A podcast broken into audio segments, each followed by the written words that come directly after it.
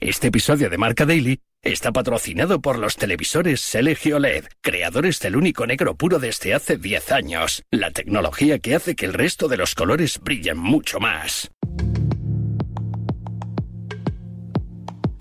Fernando es, piloto de Aston Martin, es un activo importantísimo para nosotros y, no, va a cambiar nada. No sé dónde nacen estos rumores, no sé qué fuente tienen ni qué objetivo, pero está claro que Fernando es piloto nuestro y, además un activo, repito, es importantísimo tener a Fernando en el equipo, pero es que estos rumores no, no sé de dónde vienen y ahora no es precisamente el mejor momento. La silly season ya pasado, concentrémonos en lo que queda, que son tres carreras muy importantes para el año que viene. Siete podios, 183 puntos y la sensación de haber estado más cerca que nunca de la 33. Cualquiera que se hubiese imaginado el año 2023 de Fernando Alonso habría firmado con sangre todo lo sucedido, pero una segunda mitad de mundial más que agridulce ha abierto la veda. Fernando acaba contrato en 2024 con Aston Martin y su deseo de acabar por la puerta grande de su carrera ha desatado los rumores. Los pobres resultados de Sergio Pérez en Red Bull podrían abrir al asturiano las puertas de la escudería austriaca, pero el deseo de Aston Martin de dar un nuevo paso adelante importante el próximo año hace casi imposible esa dupla Verstappen-Alonso. Es jueves 2 de noviembre, recibe un saludo de Pablo Villa y hoy el impredecible futuro de Fernando Alonso en Marca Daily, un podcast patrocinado por los televisores LG OLED, creadores del único negro puro desde hace 10 años, la tecnología que hace que el resto de los colores brillen mucho más. Marca Daily. Cristóbal Rosalén, comentarista en eh, Radio Marca y Dazón, y Marco Canseco, periodista Marca en la sección de motor, nos van a contar cuál es la situación de Alonso y Aston Martin. Eh, Cristóbal, ¿tiene fundamento ese rumor Alonso-Red Bull? No tiene ningún fundamento noticioso, apenas hay ninguna posibilidad de que se convierta en realidad. Sin embargo, hablamos de una ilusión que comparten miles y miles de personas en todo el mundo, la de ver a Fernando Alonso, el mejor coche de la parrilla, y midiéndose además contra el actual campeón del mundo. En las últimas semanas ha cobrado una fuerza especial por el llamado Magic Swap, que es una ilusión, un plan nacido en un canal de motor de Twitch y bautizado por el propio público. Este Magic Swap sugiere que sería positivo para todas las partes que Fernando Alonso y Checo Pérez se intercambiasen de asiento. Algo que, insistimos, es una mera ilusión, por más que tanta gente lo desee. La pregunta sería, ¿puede forzar una ilusión colectiva a que se convierta en realidad? En este caso es muy, muy poco probable. ¿Sigue siendo igual de sólida la relación entre Alonso y Aston Martin? No puedo responder a esa pregunta. Eh, Fernando no se ha manifestado públicamente al respecto ni tengo información privilegiada. Así que debo escuchar y dar crédito al gran Pedro de la Rosa, que tiene un papel importante en Aston Martin, desde luego mucho más allá del de embajador que ocupa oficialmente. Él apunta a un ambiente de esfuerzo máximo por mejorar en el equipo, sin pérdida de motivación de ninguna clase. Y, por supuesto, todo esto con Fernando Alonso por delante como ariete. ¿La opción de que Lawrence Stroll venda Aston Martin a Aramco cambiaría realmente los objetivos de la escudería?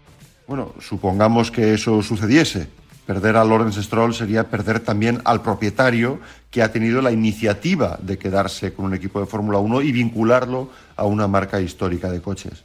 Es el mismo que tuvo la confianza del Consejo de Administración para nombrar a los directivos y a las personas clave de ese equipo y también sería perder a una persona con un vínculo emocional con la marca y con el equipo por encima de casi cualquier otro potencial propietario, ya que un hijo de Lawrence Stroll está sentado en uno de los Aston Martin de Fórmula 1. Pero es cierto que con otro propietario los objetivos no tendrían por qué cambiar. Sea cual sea el enfoque, un equipo con mejores resultados siempre es más valioso que otro que los tiene peores. Marco, ¿qué ha cambiado para mal en Aston Martin en eh, los últimos grandes premios? No solo en los últimos, sino quizá ya antes del verano. Después de Mónaco, en Barcelona se vio el primer momento de dificultad en la clasificación de, de Los motivos, no sé, se dicen muchos, que las evoluciones no empezaron a no funcionar, que cuando llegaron a circuitos eh, más convencionales eh, el coche ya no era el mismo que en los circuitos primeros que eran eh, muy peculiares, urbanos y que se le daban se le daban mejor al coche. Se habla mucho de que las directivas que ha habido de la FIA, que no solo ha habido una, ha habido un par de ellas en las que em, hacía uno, iba a hacer unos test o los ha hecho más eh, severos para las partes flexibles del coche.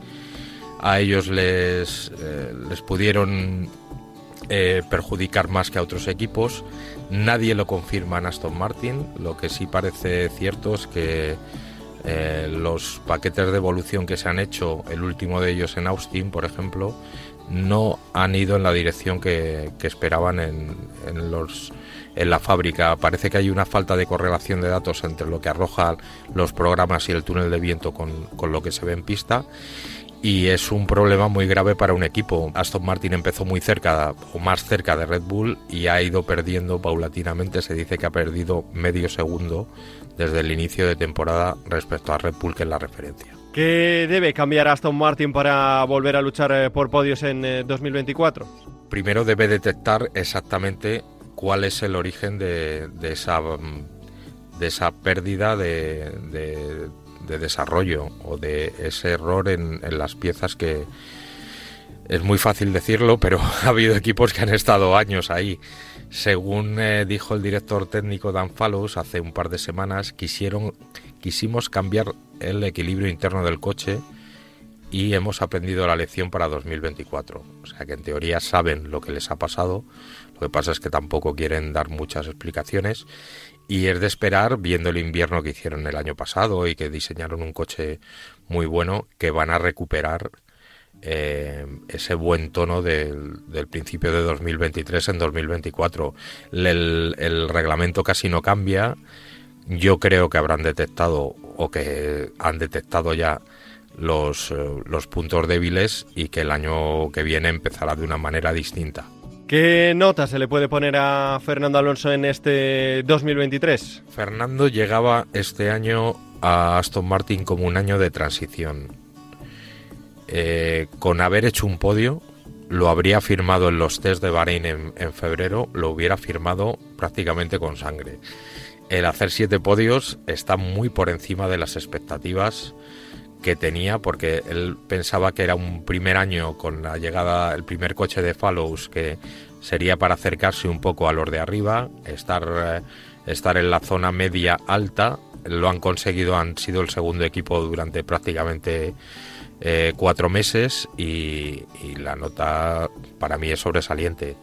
Aunque el final de temporada esté siendo un poco un poco decepcionante por sobre todo por el soufflé y por las expectativas que se habían creado en su momento y en que se rozó la 33 un par de veces en Mónaco, en Zambord, que fueron días de lluvia y ahí lo puso casi todo Fernando más que el coche, pero ha estado muy cerca, muy muy cerca de conseguir la 33 y sobresaliente sobre lo que se esperaba a principio de año.